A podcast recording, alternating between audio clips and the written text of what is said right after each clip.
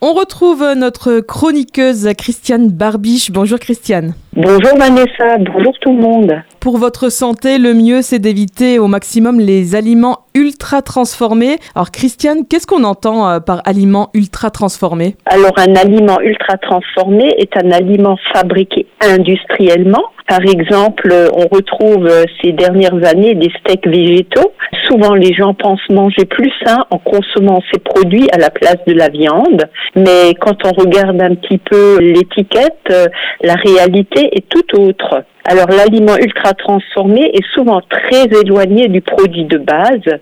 Ces aliments peuvent être élaborés par des traitements technologiques comme le soufflage qu'on retrouve couramment dans les céréales du petit déjeuner de nos enfants, les galettes de riz qu'on trouve même en, bio et qui sont euh, généralement des, produits qui ont un index glycémique très très fort, donc euh, qui induisent des, des pics euh, d'hypoglycémie. Hein. Alors de plus, les produits ultra transformés sont souvent bourrés d'additifs, d'épaississants, d'exhausteurs de goût, de protéines hydrolysées, de fibres, de glucose, enfin on y trouve de tout quoi. Alors, ces aliments pauvres en nutriments envahissent les rayons des supermarchés, donc entre autres les céréales du petit déjeuner, les biscuits et pâtisseries industrielles, les purées en flocons, les chips, les sodas, les charcuteries industrielles, les poissons panés, les frites surgelées, les soupes en briques, les yaourts aux fruits light.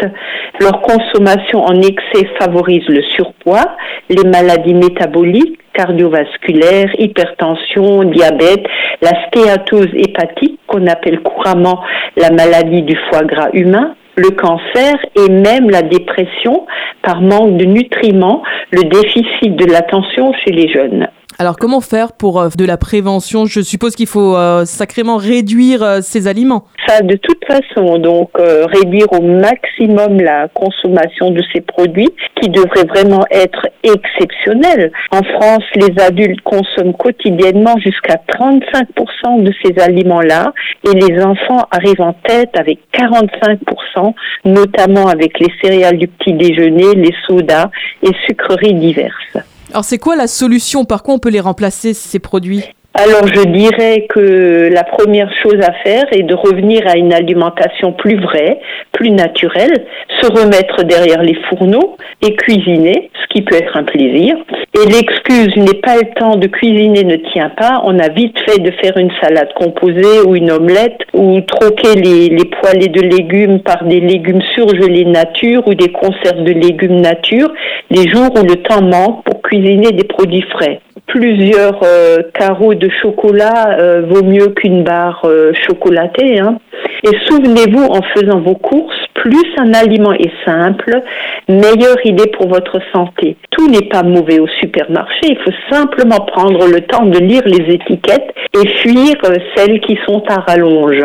Par exemple, pour une mousse au chocolat maison, elle contient du chocolat, des œufs, un peu de sucre et généralement c'est tout. Celle du commerce, des esters lactiques, des mono et des glycérides d'acide gras, de la gélatine bovine, de l'amidon de maïs transformé. Alors, franchement, Vanessa, ça te fait toujours envie? Ouais, non, beaucoup moins.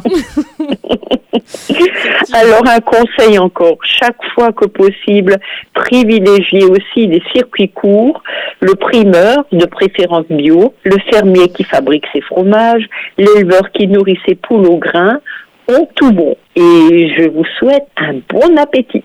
Merci beaucoup euh, Christiane pour cette chronique. Je vous rappelle que pour votre démarche de santé, Christiane Barbiche, naturopathe certifiée, vous reçoit sur rendez-vous au 06 36 00 92 81. À la semaine prochaine, Christiane. À la semaine prochaine et nourrissez-vous bien.